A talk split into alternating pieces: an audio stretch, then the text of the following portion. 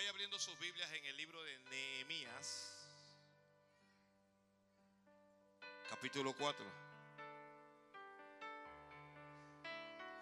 Sí,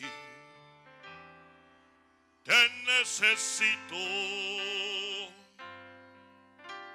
con corazón contigo. Nehemías capítulo 4. Acudo, Señor, a ti. Solo cuando lo encuentran se pone de pie.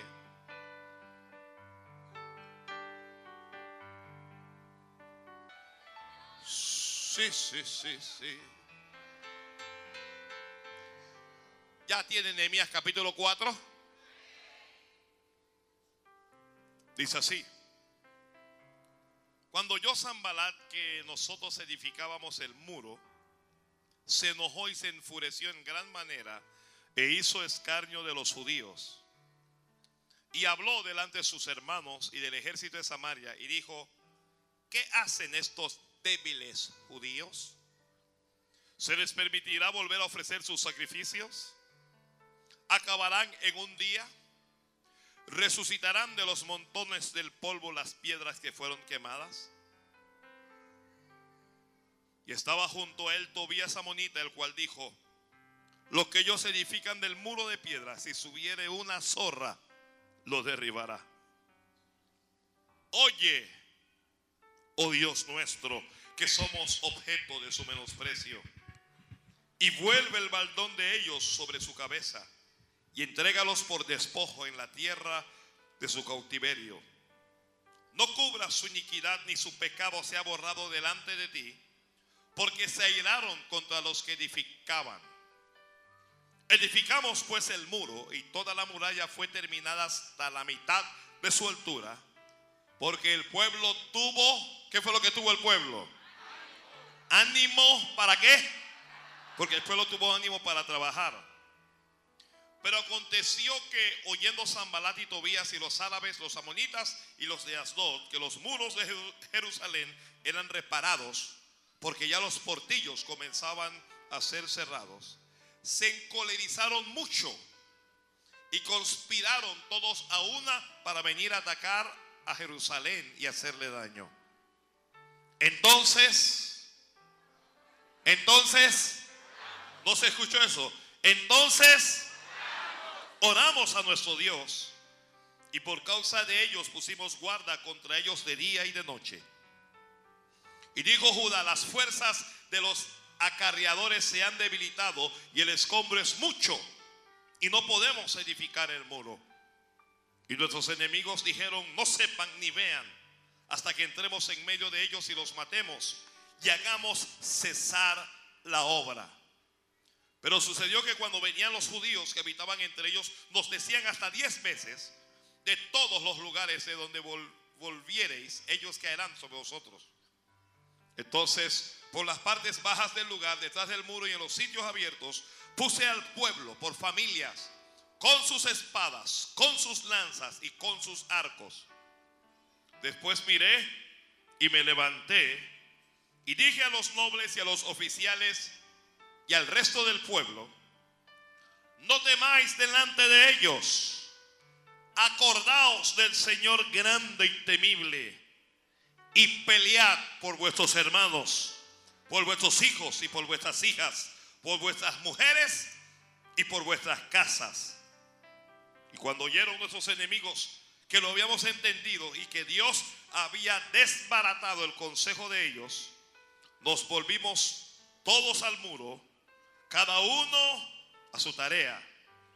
Desde aquel día la mitad de mis siervos trabajaba en la obra y la otra mitad tenía lanzas, escudos, arcos y corazas. Y detrás de ellos estaban los jefes de toda la casa de Judá. Los que edificaban el muro, los que acarreaban y los que cargaban. Con una mano trabajaban en la otra. Y con otro, perdón, y en la otra tenían la espada. Porque los que edificaban cada uno tenía su espada ceñida a sus lomos y así edificaban. Y el que tocaba la trompeta estaba junto a mí. Amén, gracias. La palabra es fiel y Él tiene que ser recibido por todos. Gloria a Dios.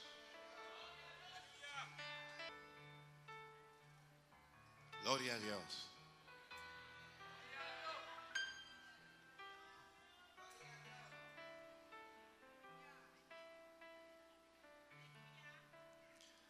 Gloria a Dios. ¿Alguien va a escribir algo ahí? Escriba, edificando el muro. ¿Qué es lo que tenemos que hacer? ¿Qué es lo que tenemos que hacer? Vamos, usted tiene que involucrarse en esto. ¿Qué vamos a hacer?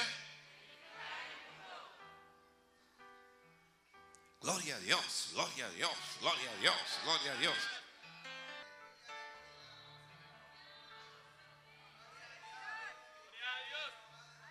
Todo comienza con este con este hombre de Dios llamado Nehemías. Nehemías es un hombre que diremos que estaba acomodado hablando del aspecto financiero. Socialmente estaba bien ubicado. Era el copero del rey. Un hombre de mucha confianza en el gobierno. Siendo que en él se depositaba la, la, confianza de la vida misma del rey, ya que por su mano el rey bebía. Para este tiempo está Artajerjes gobernando y ya Israel está en cautividad. ¿Cuántos saben que Israel fue llevada en cautividad por Nabucodonosor, rey de Babilonia? Pero ya el imperio de Babilonia pasó.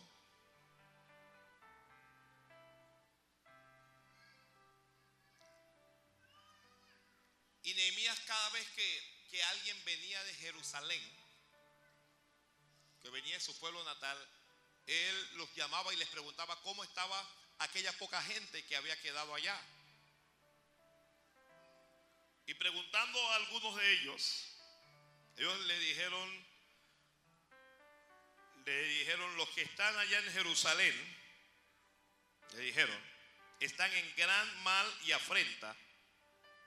Le dijeron, el muro de Jerusalén ha sido derribado y sus puertas quemadas al fuego.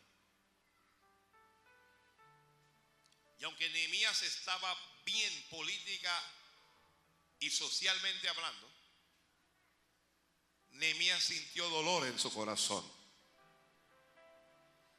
Y sintió dolor en su corazón por la condición en la que estaba su pueblo. Él dice, cuando oí esas palabras, me senté, dice Nehemías, y lloré. Él lloró e hice duelo por algunos días, dice, y oré al Dios de los cielos. Él oró. Porque aunque él estaba bien, su pueblo estaba mal. Y él sentía la responsabilidad de hacer algo en favor de su pueblo, siendo que él estaba en una posición de poder. Eh, me gusta Nehemías porque él bien pudo decir, bueno, eso les pasa a ellos por rebeldes, ese problema no es mío. Pero Nehemías se involucró en esto y comenzó a orar a Dios. Y un día está él delante del rey y el rey ve su aspecto como demacrado, como de angustia, como de aflicción. Y el rey le pregunta, ¿qué es lo que tienes, Nehemías? ¿Por qué tu aspecto es así? Y él sintió miedo, porque cuando el copero del rey planeaba envenenarlo, traicionarlo, matarlo, en ocasiones las emociones le fallaban. Y por la sola sospecha de que usted tenía una trama contra el rey, podían matarle. Es decir, ningún copero debía estar afligido, ni angustiado, ni triste delante del rey. Y él sintió miedo, pero él oró a Dios y le dijo al rey por qué razón él estaba triste. ¿Cómo no voy a estar triste cuando, cuando la casa de mis padres, cuando, mi tierra está destruida? Y le pide permiso al rey para salir y para hacer algo en favor de, de- de su tierra, de su pueblo. Y Artajerjes, el rey, le da el permiso para volver. Entonces él vuelve para reedificar Jerusalén, pero cuando él, él vuelve se encuentra con una serie de dificultades. Generalmente, las ciudades antiguas, una vez construidas, eran rodeadas por muros enormes que perseguían impedir que esa ciudad fuese sitiada o destruida por los enemigos. ¿Para qué servían los muros? Para impedir que los enemigos pudieran penetrarlos y conquistarlos. Los muros le daban una defensa formidable para resistir los ataques de cualquier pueblo. Entonces, quien quiera que deseaba conquistar la tal ciudad, lo primero que tenía que hacer era destruir los muros de la ciudad. Haciendo una aplicación espiritual, la mayoría de los que tienen casas aquí, ¿cuántos tienen casas? Digan amén. Una vez que tienen las condiciones financieras para hacerlo, amurallan sus casas. Les hacen muros que le brindan cierta protección adicional con la intención de que no puedan, de que los extraños no puedan penetrar a su casa, que no puedan robarles, que no les puedan hacer daño. La mayoría de los que pueden, los que tienen el dinero, hacen muros con verjas, con todo eso. Y cualquier persona que quiera entrar dentro de su propiedad, tiene que ser capaz de superar ese muro primero. Pero si ese muro fuere destruido, su casa sería más vulnerable y estaría como a disposición del enemigo. Nuestras vidas, nuestras almas, porque tenemos un alma, Jesucristo dijo, ¿de qué le vale al hombre ganar todo el mundo si perdiere su alma?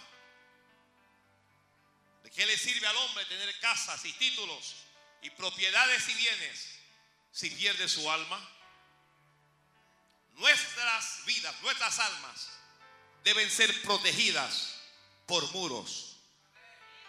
Nuestras familias deben ser protegidas por muros. Nuestras ciudades y nuestra nación debe tener muros. En este caso, ya no muros de piedra, ni de bloques, ni de cemento, ya no muros de hierro, sino muros espirituales que impiden que los enemigos, entiéndase, enemigos espirituales, puedan entrar en nuestras casas, en nuestras familias, en nuestras ciudades o en nuestro país para saquearlas y para destruirlas. Toda persona, todo cristiano debe tener muros espirituales para resistir las acechanzas del diablo, como dijo el apóstol Pablo, o para cuando venga el día malo. Gloria a Dios. No, en serio, pensé que debía decir gloria a Dios. Si no tenemos esos muros, nosotros estamos literalmente debilitados y estamos a merced de los enemigos. Tan pronto Nehemías llega a Jerusalén, Nehemías comienza a trabajar en la reedificación del muro. Comienza a construir los muros otra vez, porque él sabía que si esta ciudad se va a levantar, lo primero que se tiene que levantar son los muros. Si Panamá se va a levantar, lo primero que tenemos que levantar en Panamá son muros espirituales que nos protejan y que nos guarden. Alguien dijo amén a eso. Si tu familia se va a levantar, tu familia necesita muros espirituales. Y necesitamos tener esa conciencia. Necesitamos tener la conciencia de que necesitamos más que la protección de la Policía Nacional. La policía está haciendo su trabajo, está haciendo lo que puede, pero necesitamos más que eso. Necesitamos tener la, conciencia, primero, de que tenemos enemigos. Cada ser humano tiene un enemigo común. ¿Cómo se llama ese enemigo? No les escuché. ¿Cómo se llama ese enemigo? Mire, hay alguna gente que no se atreve ni a decirlo. ¿Cómo se llama el enemigo? Es el diablo. Lo único que quiere es que nuestra alma se pierda con él en el infierno. Que la salvación que Jesucristo nos está dando no se vuelva una realidad. Y que nuestra vida, tanto moral como emocional, como espiritual, que nuestra vida se destruya. Y para eso hará lo que tenga que hacer. Para eso entregará lo que tenga que entregar. Dañará lo que tenga que dañar. Y afectará a quien tenga que afectar. Mucha gente se ríe cuando hablamos del diablo pensando que es el producto de la imaginación de gente ignorante y de fanáticos no preparados que sencillamente crearon este ser en su mente.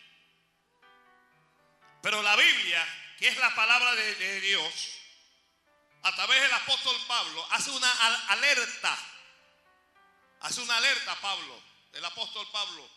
Comienza a alertar diciendo, por lo demás, hermanos míos, fortaleceos en el Señor.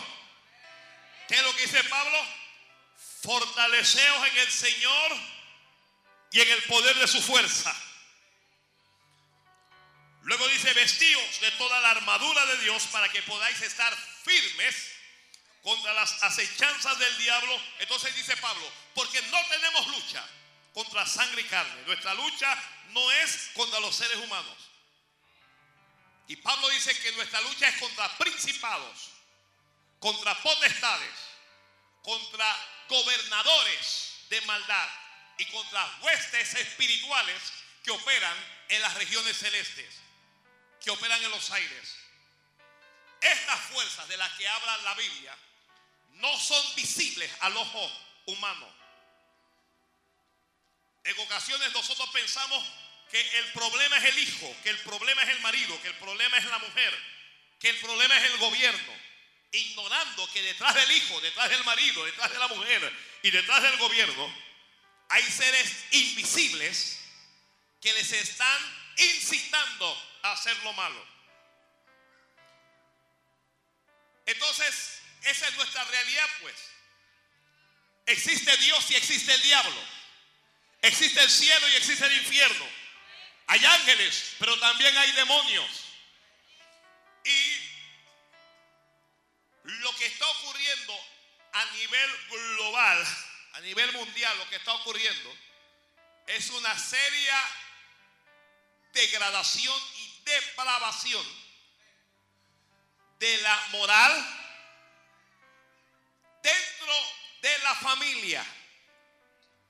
Y por eso ahora nos están presentando alternativas de familias. Dice que familia ya no es lo que antes era familia.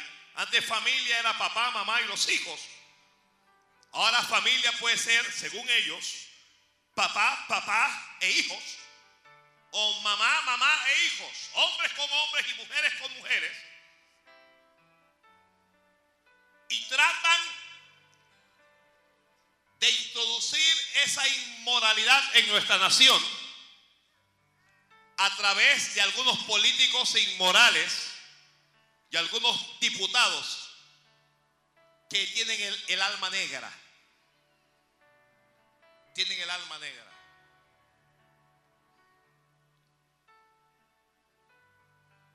Pablo dijo, hablando de estos actos que cometieron hechos vergonzosos, y las fuerzas de maldad se han apoderado de los medios de comunicación. Los medios de comunicación en su mayoría en este país está en manos de homosexuales, para que lo sepa. Usted puede ver que hay, hay, programas de la familia en los, en los canales principales, programas familiares dirigidos por homosexuales, en donde no disimulan ya su homosexualidad porque no les interesa. Pretenden hacernos creer que si no aceptamos la homosexualidad, nos quedamos como atrás en el mundo, porque la mayoría de las naciones ya han aceptado eso. Y que nosotros somos como mentalmente dueños, insisto en el término, de una mentalidad tercermundista e ignorante. Pero cuando usted investiga, la cantidad de naciones que ha aprobado el matrimonio homosexual en el mundo, usted se, usted se va a sorprender en que solo el 10% de las naciones que hay en el mundo han aprobado esa inmoralidad. Solo el 10%, incluyendo a la que hoy es la principal potencia, los Estados Unidos de Norteamérica. Pero que la mayoría, es decir, el 90% le ha dicho que no al diablo la mayoría le ha dicho que no a la inmoralidad, a la inmoralidad y a la indecencia. Y la mayoría todavía tiene principios que están basados en la palabra de Dios. Sumaremos a eso la brujería que se proyecta a través de los medios y ahora también de las redes sociales la astrología, la santería, hechos originados en el infierno. Ahora los brujos le cambiaron el nombre y les llaman parapsicólogos. A los adivinos ya no se les dice más adivinos, ahora les llaman astrólogos y a los servidores de Satanás les, llaman libre pensadores. Mientras tanto, hay una iglesia pasiva. Yo veo, por ejemplo, la perturbación que tiene la iglesia en los Estados Unidos de Norteamérica por todo lo que está ocurriendo, la perturbación que hay en la iglesia en Puerto Rico y me dije, están reaccionando. ¿Qué están haciendo ellos? Reaccionando a lo que el enemigo hizo. Se durmieron en algún momento. En algún momento se sintieron cómodos, se sintieron chéveres. En algún momento sintieron que eso no podía llegar a ellos. Y en Panamá, no sé si en Colombia, sé, sé que en Colombia, que nos están escuchando en Barranquilla, Sé que en Colombia hace poco le dijeron que no al matrimonio del mismo sexo. En Venezuela sé que no permiten esa inmoralidad aún. Y creo que parte de la desgracia y la tragedia que pueda estar ocurriendo en Venezuela tiene que ver con algunos candidatos que tienen inclinación homosexual allá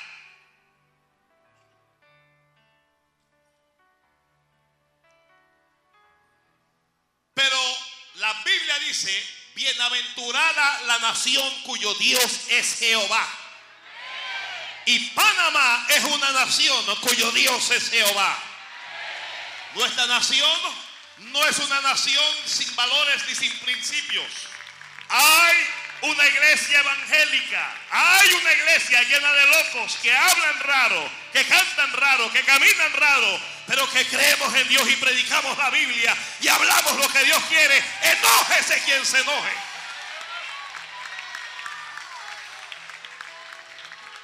Creo que en Panamá hay una iglesia que todavía sabe orar. Todavía sabemos ayunar. Todavía creemos en reprender demonios y en que los demonios salen en el nombre de Jesucristo. Creemos que todo lo que atemos aquí en la tierra será atado también en el cielo y que todo lo que desatemos en la tierra será desatado en el cielo. Por lo tanto, no estaremos tranquilos y no vamos a esperar a reaccionar. Todo lo contrario, nos vamos a llenar de valor y vamos a hacer guerra espiritual y a defender lo que Dios nos dio.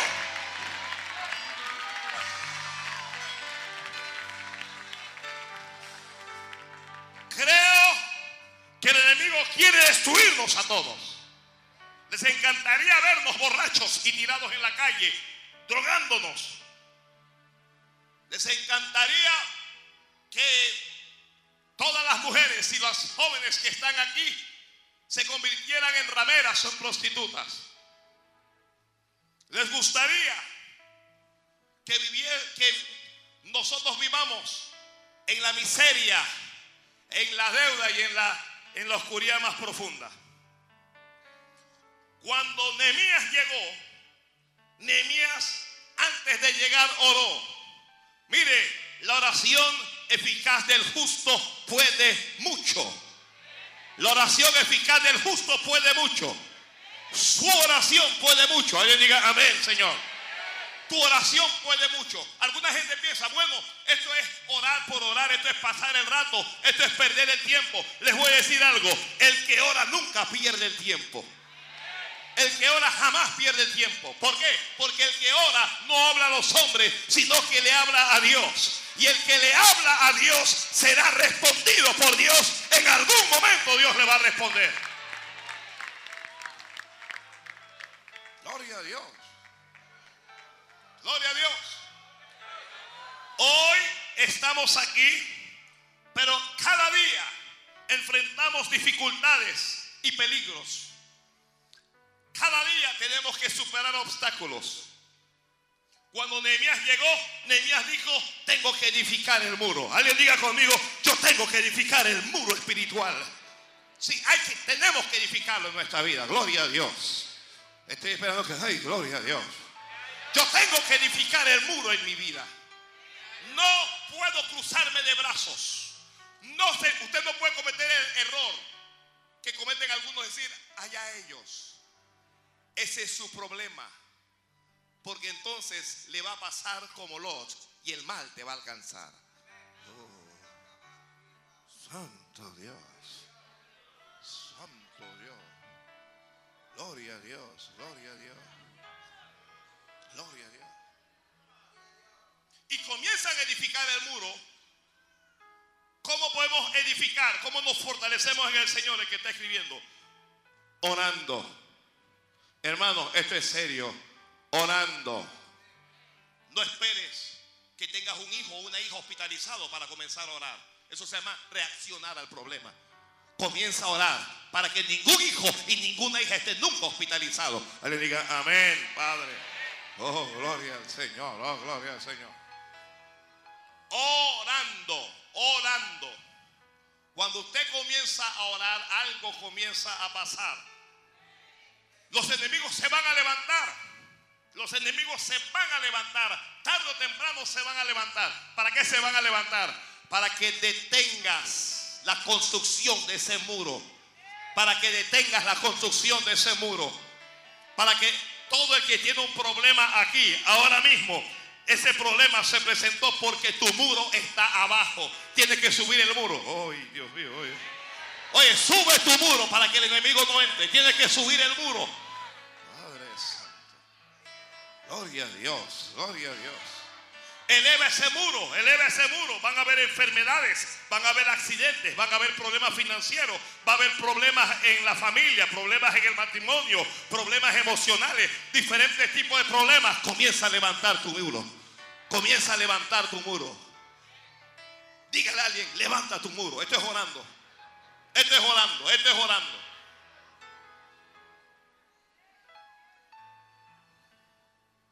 Por supuesto que Nehemías tuvo, tuvo adversarios.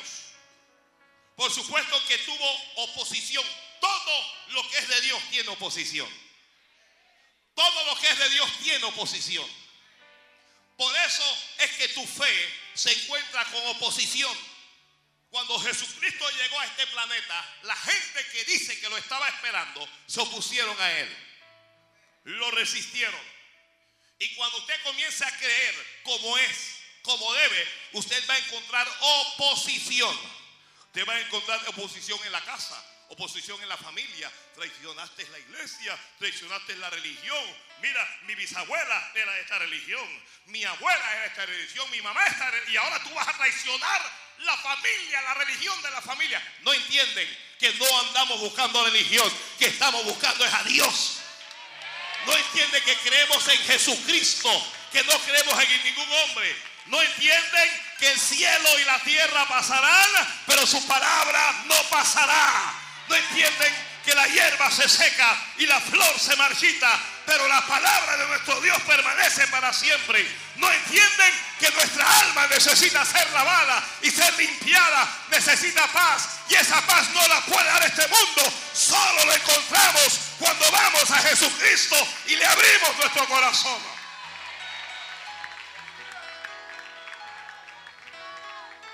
Gloria a Dios, gloria a Dios, gloria a Dios, gloria a Dios, gloria a Dios. Cuando Dios te bendiga, el diablo se va a levantar contra ti. Cuando Dios te bendiga, vas a encontrar oposición. Cuando Dios le dijo a David, tú vas a ser rey en Israel, a partir de ese momento los leones comenzaron a salir para acabar con él. Los osos comenzaron a salir para acabar con él. Pero cuando tú eres de Dios, ningún león va a acabar contigo y ningún oso va a acabar ni contigo ni con tu familia, porque Jehová de los ejércitos está con nosotros. Gloria a Dios.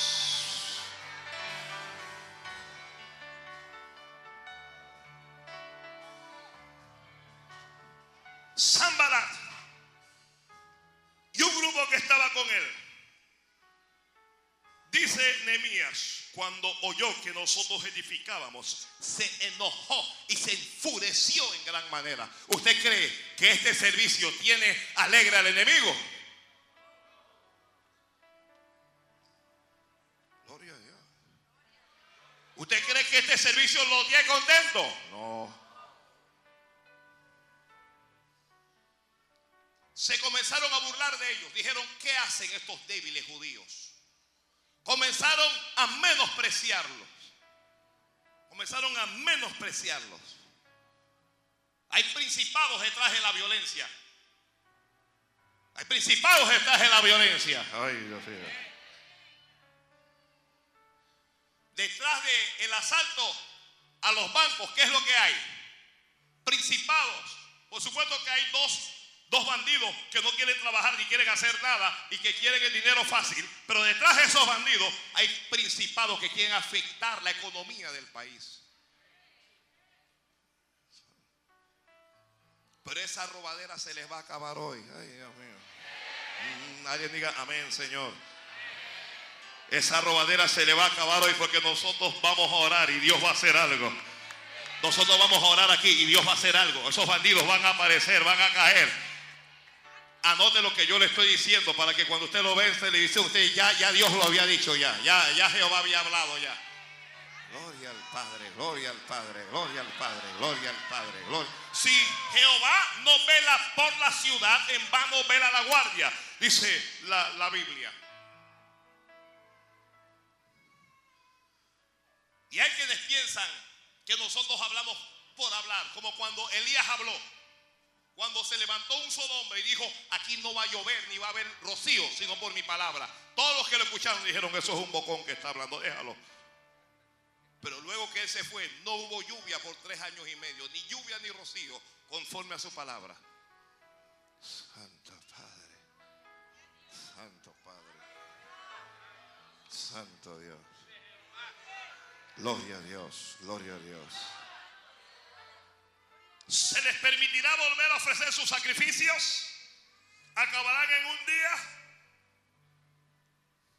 Y uno de ellos, un amonita llamado Tobías, dijo, lo que ellos edifican del muro de piedra, si una zorra se sube, se cae. Es decir, ellos no tienen experiencia, ellos no son albañiles, ellos no son nada. Y es cierto que no tenemos experiencia, pero tenemos a Dios. Santo.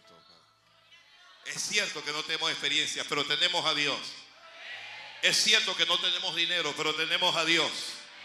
Es cierto que no tenemos nosotros influencia política, no, no, no tenemos ayuda del gobierno, pero tenemos a Dios. Y si Dios es por nosotros, ¿quién contra nosotros? Gloria a Dios, gloria a Dios, gloria a Dios. Alabe, alabe, alabe. Alabe a Dios ahí, alabe a Dios ahí.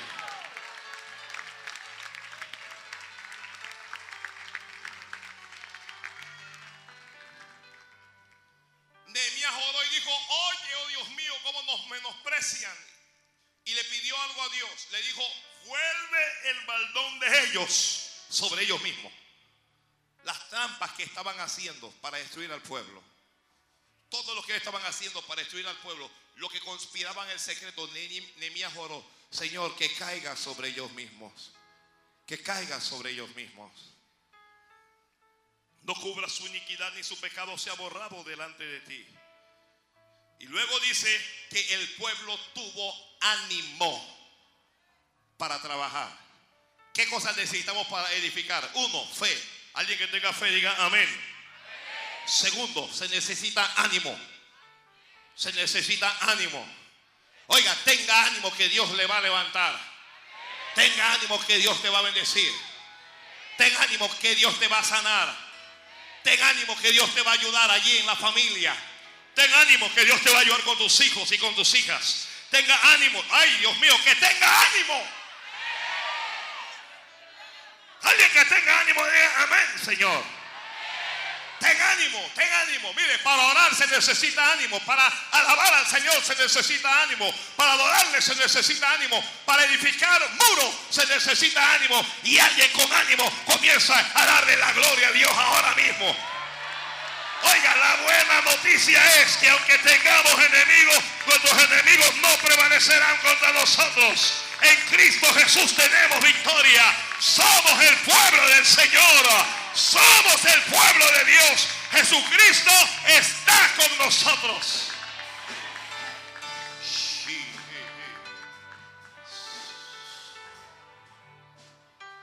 El pueblo tiene que entender que aunque tiene enemigos, no, no nos debemos desanimar. Todo el que tiene problemas, levánteme la mano. Problemas irán, esos problemas pasarán. Pero otros vendrán. Viene otro, un problema se va y viene el otro. Pero ¿sabe para qué viene el otro? ¿Sabe para qué? Para irse. Ay, ay, ay.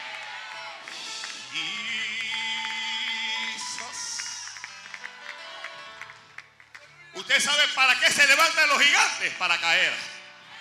Los gigantes que Dios levanta delante de ti se levantan es para caer. Ellos no van a estar de pie. Tú no vas a estar llorando por lo mismo toda la vida. Tú no vas a tener ese problema toda la vida. Tú no vas a estar siempre enfermo. Tú no siempre vas a estar sin dinero. Vienen mejores días. Vienen cosas nuevas. Vienen cosas maravillosas. Vienen cosas poderosas. Milagros de Dios. Milagros de Dios. Milagros de Dios estoy anunciando. Estoy anunciando milagros para los que edifican, para los que construyen. Milagros de Dios. Vienen milagros de Dios.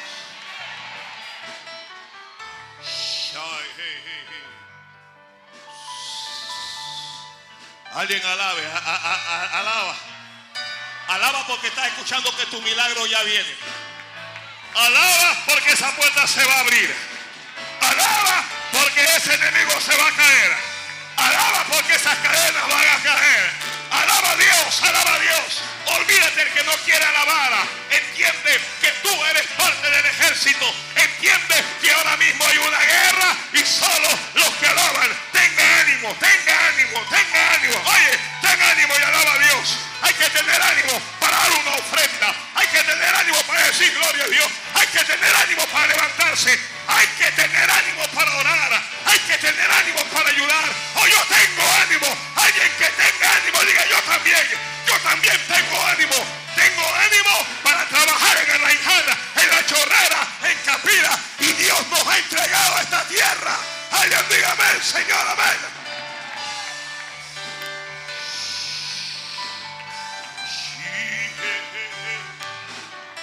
Alaba, alaba a Dios, alaba a Dios. Abre la boca y alaba a Dios.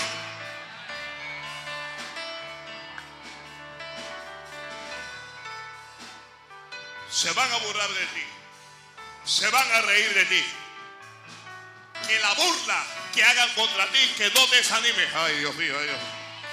Lo voy a decir otra vez, lo voy a decir otra vez. Que la burla que hagan contra ti, que eso no te desanime. Yo tengo ánimo, gloria a Dios, gloria a Dios. Algún joven diga, gloria a Dios, pastor. Tenemos ánimo. Algún adulto ahí diga, gloria a Dios, diga. Tengo ánimo. ¿Alguien tiene ánimo aquí para construir? Vas a construir. Ay, Dios mío, ay, Dios mío. Padre, mire esas manos. Mire, tú, tú vas a construir. Tú vas a construir. Ni siquiera sé lo que estoy diciendo, pero te lo estoy diciendo. Vas a construir. Ay, Dios del cielo. Santo, santo, santo. Gloria a Dios, gloria a Dios, gloria a Dios. Hoy voy a quedarme ahí, gloria a Dios, gloria a Dios, gloria a Dios, gloria a Dios, gloria a Dios. El ánimo te hace superar el cansancio. mire, muchas muchos de ustedes están cansados, salieron de trabajar cansados, pero dijeron voy a la casa de Dios. Porque hay guerra espiritual y yo tengo ánimo, gloria al Padre. Gloria al Padre, gloria a Dios, gloria a Dios. El ánimo te va a ayudar a superar las burlas. Siempre va a haber alguien que se ría. Siempre que va a haber alguien que critique. Siempre va a haber alguno que menosprecie. Siempre va a haber alguien que pensará que solo eres un fanático más. Pero tu ánimo es lo que te va a llevar adelante. santo Dios, santo Dios. Gloria a Dios, gloria a Dios, gloria a Dios. El ánimo te va a hacer superar la opinión de los demás.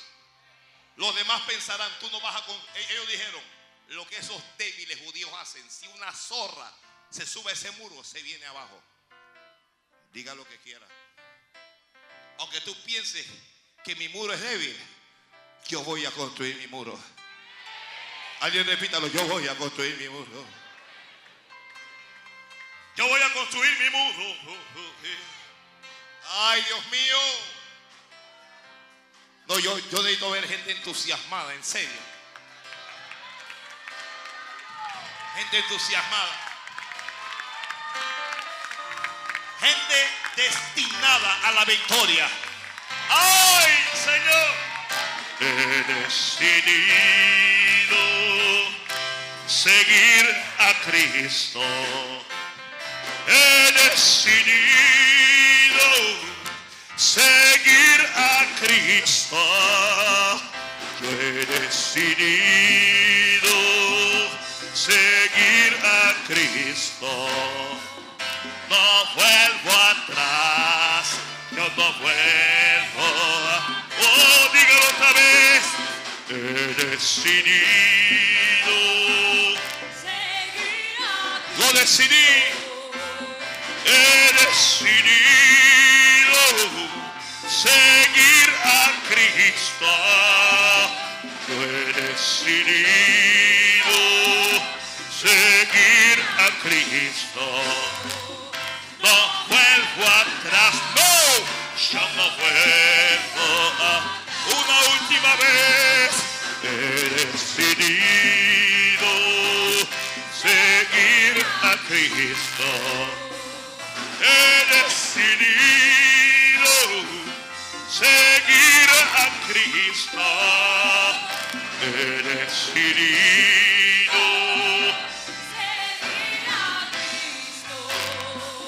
No vuelvo atrás, no, yo no vuelvo. El ánimo te va a ayudar a superar esa enfermedad. El ánimo te va a ayudar a superar el dolor. El ánimo te ayudará a caminar una milla más. A ir una milla más adelante. Si tú tienes ánimo, caerás, pero volverás a levantarte. El que tiene ánimo se cayó, pero dice yo, yo no me puedo quedar aquí. Yo sé que yo me puedo levantar de nuevo. Alguien alaba a Dios hoy. Oh, te vas a levantar, te vas a levantar, te vas a levantar, te vas a levantar. Que te vas a levantar. No naciste para estar abajo, naciste para ser cabeza, no para ser cola, para estar arriba, no para estar debajo. Te vas a levantar.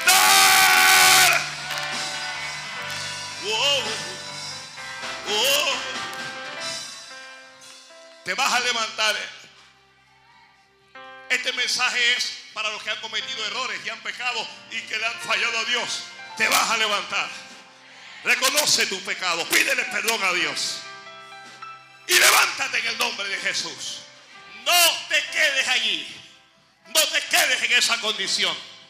Que Dios tiene algo mejor para ti. Ay, no me creyeron. Dios tiene algo mejor para ti. Dios tiene algo mejor para ti. Dios tiene algo mejor para ti.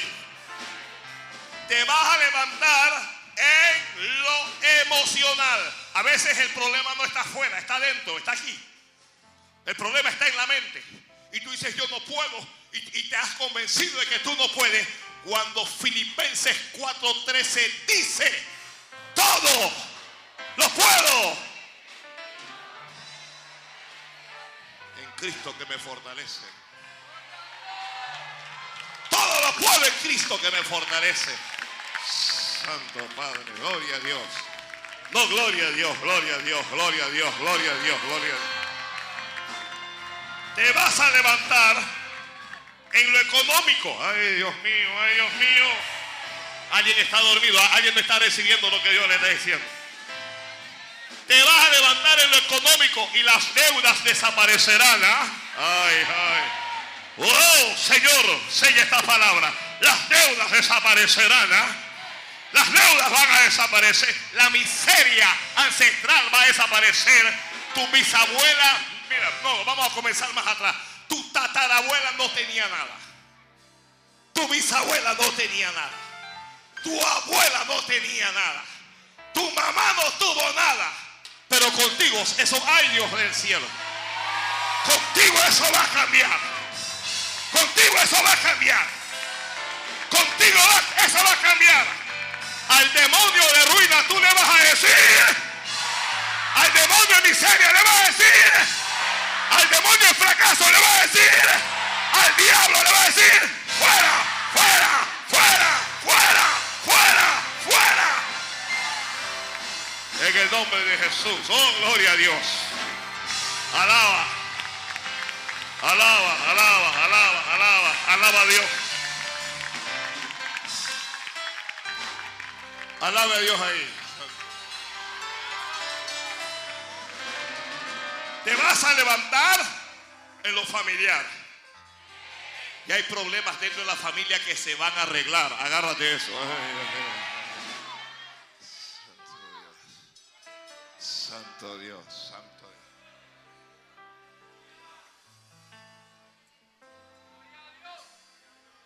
Te vas a levantar, agárrate eso, en lo ministerial. Oh. Santo Dios. Hay ministerios que se están activando aquí y ahora. Se están activando aquí y ahora. Ahora es que se están activando.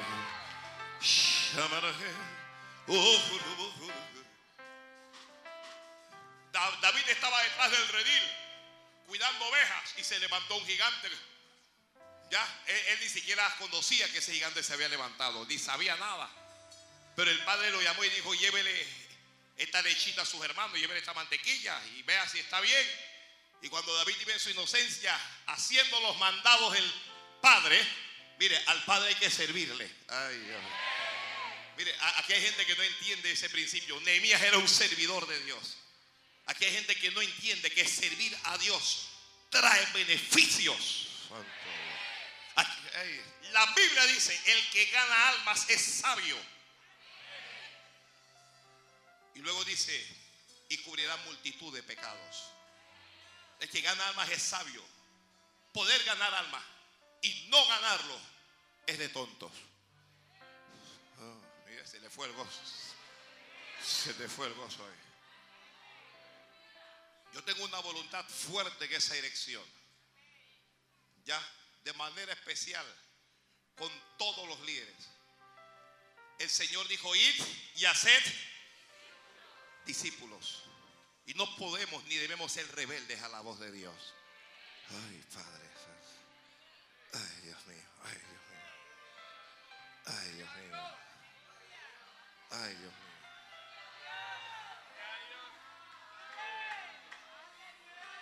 David va sirviendo a papá y, de repente ve al gigantón tres metros. Nadie que uno, nada, tres metros. Insultando a Israel, llamándole cucarachas y ratones. Ustedes no sirven para nada. Manden un hombre que pelee conmigo, les decía. Todo Israel temblaba. ¿Tú has visto ese hombre tan grande? ¿Cómo nos insulta? ¿Cómo nos provoca? El rey ofreció cualquiera que le pueda vencer. Lo voy a enriquecer mucho. Uno, voy a eximir a su familia de tributo. No van a pagar más impuestos sobre la renta, no van a pagar seguro social, no van a pagar nada. Mire, santo.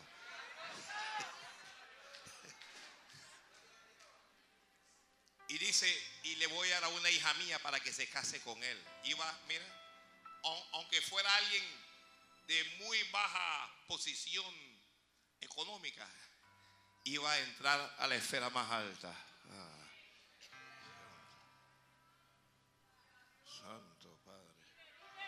Todo, el mundo oyó eso. Dije, dije, oye, ¿tú has escuchado lo que dice el rey?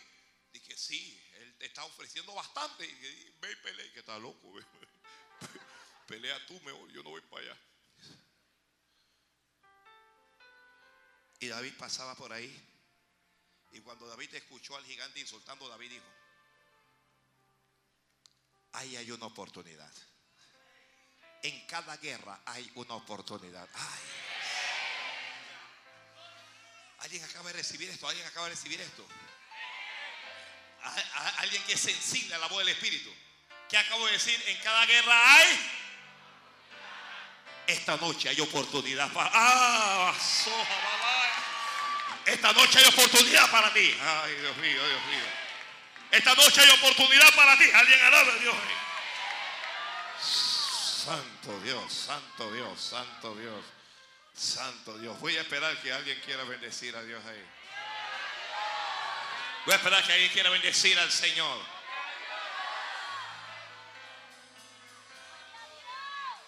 esta guerra espiritual, esto no puede ser solo emoción, esto no puede ser solo, gloria a Dios, solo aleluya. Aquí hay oportunidad. Cuando David escuchó, dije, ¿qué? ¿Qué es lo que le van a dar al que pueda, al que pueda vencerle a ese filisteo incircunciso? Le dijeron de que van a hacer esto y van a dar, van a dar. Y David dijo, alguien diga conmigo, yo me atrevo. No, pero en serio, lo que se atreven, digan, yo me atrevo. Es que hay gente que no se atreve que lo está repitiendo. Pues yo que es para los que se atreven. Diga, yo me atrevo. ¿Te atreves a hacer qué? ¿Te atreves a hacer qué? ¿Te atreves a correr? ¿Te atreves a oír? ¿Te, atreves a dormirte cuando debes orar? ¿Te atreves a qué?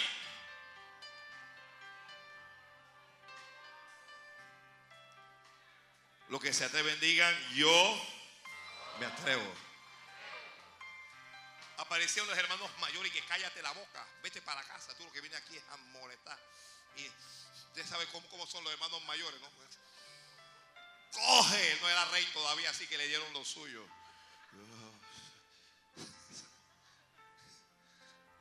Pero si yo no he hecho nada, ¿yo qué he hecho? Yo no he hecho nada. Vaya para la casa, le dio el hermano mayor.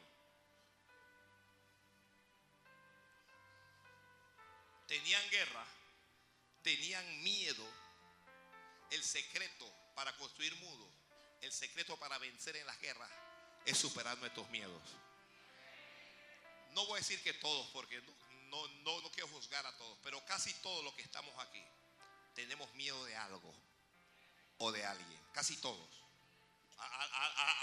yo vi un hombrón grandote que no sé qué y pasó un ratón y se subió a la...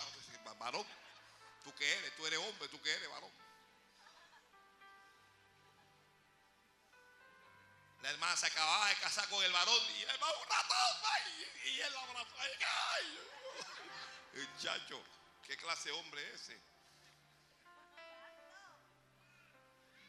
Vea bien quién se casa.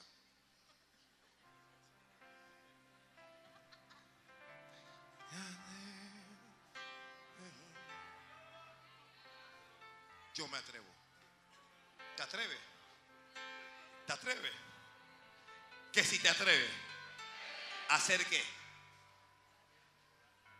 ¿Hacer qué? ¿Hacer qué? A enfrentar al gigante. Me atrevo a dominar mi miedo. Tengo que dominarme. Si Jesucristo está con nosotros, Jesús siempre dijo, no temas. No temas. Si Jesús está contigo, no temas. Si Jesús no está contigo, teme. Pero si Él está contigo, no temas.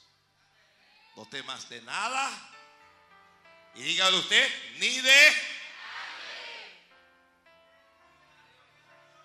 Cuando el rey escuchó, al fin encontramos un hombre que se atreve a luchar contra el gigante, tráiganlo. Y cuando lo vio el rey dijo, ay no, hombre. El mismo rey se burló de David y quedó, hombre, esto, no, hombre, no, le dijo, tú eres un muchacho. Tú, mire, hablando en panameño, le digo, tú no estás en nada, tú no tienes peso, tú no tienes estatura. Tú, tú eres un enano, tú, tú, tú vas a ganarle ese gigante. No, hombre, estoy perdiendo mi tiempo contigo. Que nadie te desanime cuando estás construyendo tus muros. Que no te desanimen tus hermanos. Que no te desanimen tus familiares. Que fíjese, que tu condición no te desanime. A veces te vas a sentir en condiciones inferiores. Que esa condición no te desanime. Porque no eres tú, es Dios en ti. Ay, Dios mío, ay, Dios mío. Que no desanimen tus fracasos.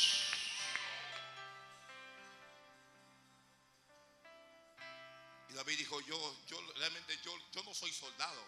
Yo no tengo experiencia. Yo soy un pastor de ovejas. Yo lo que hago es cuidarle las ovejas a mi padre. Yo lo que soy es un evangélico. Es cierto, yo soy es un aleluya.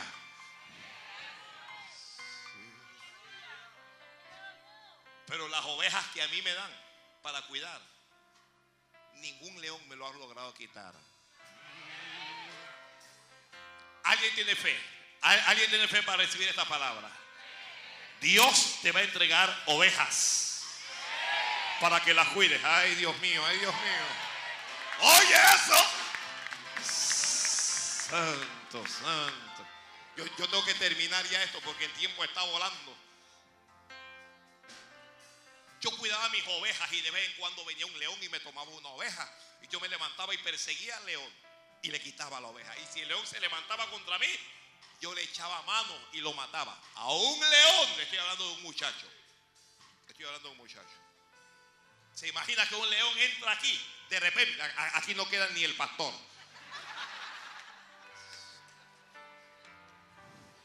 Muchachos, corran.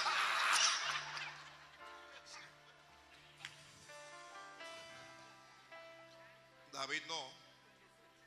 David no corría. Los leones no son para oírle, son para enfrentarlo. Uh.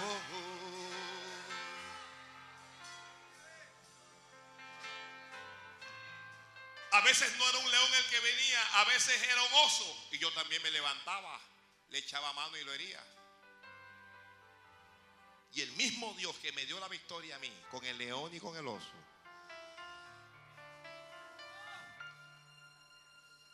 una cosita así, diciéndole, porque em, Saúl era hombros hacia arriba, más alto que todo en Israel, diciéndole a un hombre así. El mismo Dios que me daba la victoria con el león o con el oso, es el Dios que me va a dar la victoria. David sabía algo. Tú tienes que saber esto. Tú tienes que convencerte de esto. Dios te va a dar la victoria. Dios te va a dar la victoria. Dios te va a dar la victoria. Dios te va a dar la victoria.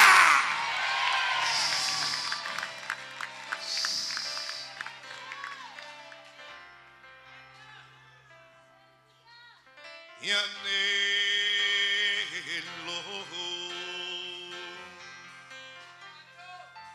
te necesito.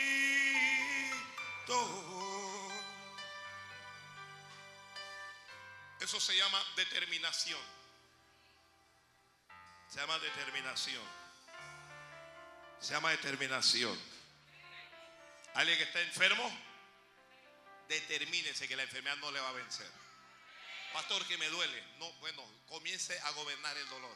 Pastor, porque usted no sabe lo que duele. En serio que no, y no quiero saberlo. Gobiernelo.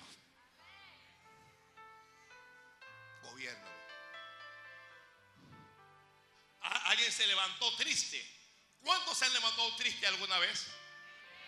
Yo una vez una hermana estaba llorando y que ¿Qué, qué, qué le pasó, hermana? Le pegó a su marido y que no. El marido, su marido la traicionó, no. La botaron del trabajo, no. Está enferma, no. Hermana, ¿y, y por qué está llorando? Que no sé. en serio, usted se está riendo. ¿Cómo cómo no vas a saber por qué tú estás llorando, mujer? Pensé yo. Se levantó, dice que ella que se levantó, que estoy down. ¿Y yo está qué? Tengo la depre. ¿Está bien? A veces nos podemos levantar con, esa, con, con esas cosas, pero usted entonces comienza a hablarle a su alma. Y usted dice, alma mía, bendice a Jehová. Bendícelo y no te olvides de sus beneficios, alma. Y usted le habla a su propio corazón y le dice, tú no puedes estar así. No puede estar triste un corazón que alabe a Cristo. No puede estar triste un corazón que alabe a Dios. No puede estar triste alguien que tiene a Jesucristo.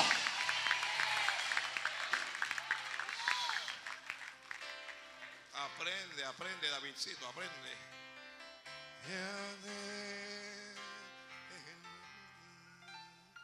¿Cuántos se quieren ir ya? Por eso es que yo amo esta iglesia. No hay como esta congregación.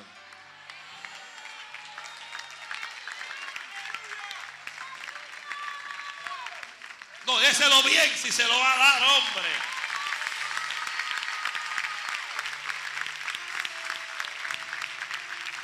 Cuando David fue a enfrentar al gigante, el gigante lo vio y lo menospreció. Que no te menosprecien. Que no te menosprecien. El gigante lo maldijo por sus dioses. El gigante le dijo, hoy te voy a arrancar la cabeza y la voy a dar a comer a las aves del cielo. Tú vas a ver lo que te va a pasar y yo no sé qué. Da- David no estaba creyendo en ningún hombre. Cuando tú crees en Dios, a ti no te interesa lo que diga ningún brujo.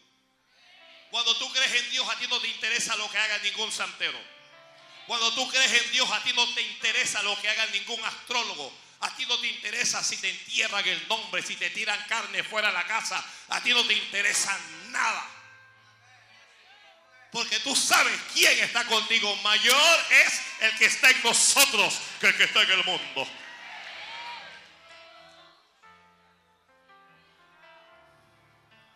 ¿Y qué dijo David? David dijo, esto es guerra.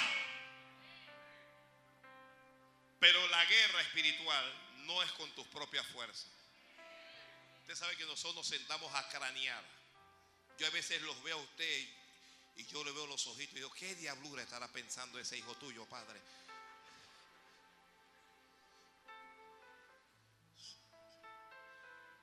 que se queda y que yo voy a ir y se la voy a meter en el nombre del Señor, se la voy a meter. Se la voy a meter. ¿Cómo se la va a meter en el nombre del Señor, hermano?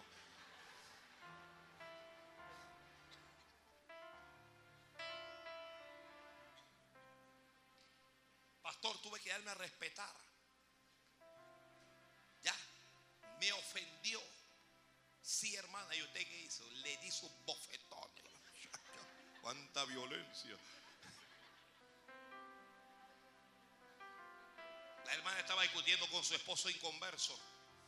Y él estaba hablando que sí, que hay que orar, que es el diablo el que está detrás de ti. Yo sé quién está detrás de ti, yo sé qué. Y ella hablándole al hombre y que detrás de ti, yo sé. Y el hombre le dice una vulgaridad, le habla de su madre. Allá se le fue la espiritual. Él me va a mentar la madre a mí. Pastor, me va a mentar la madre. Hermano, ¿usted qué hizo? Le menté la de él también. Chacho, que eso no puede ser, hermana.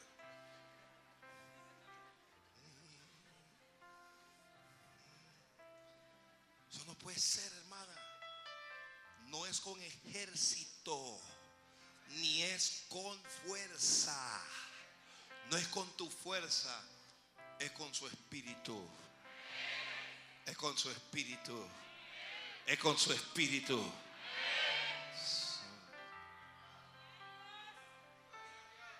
Comenzó a maldecirlo por sus dioses, Goliat. ¿Por, ¿Por, qué Goliat lo maldijo? Porque le envió los demonios primero. David dijo, a mí nadie me va a tocar. Yo sé quién, yo, yo, yo sé quién es el que me guarda a mí. Yo sé, yo sé dónde yo estoy parado.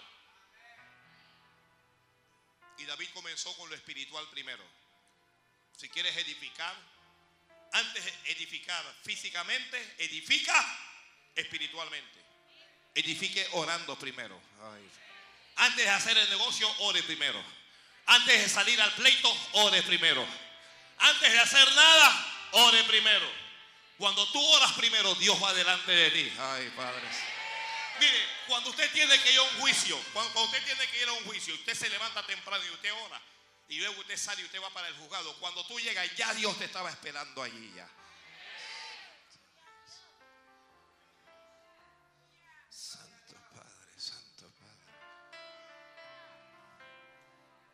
David le dijo, tú vienes a mí con espada y lanza y jabalina, pero yo soy el que va contra ti. Y voy, no voy en mi propio nombre. Voy en el nombre de Jehová de los ejércitos, el Dios de los escuadrones de Israel, a quien tú has provocado. Jehová te entregará hoy en mi mano. David puso a Dios primero.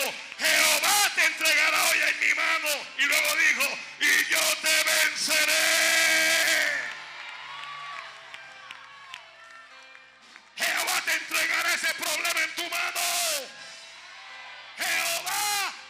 Delante de ti y tú vencerás.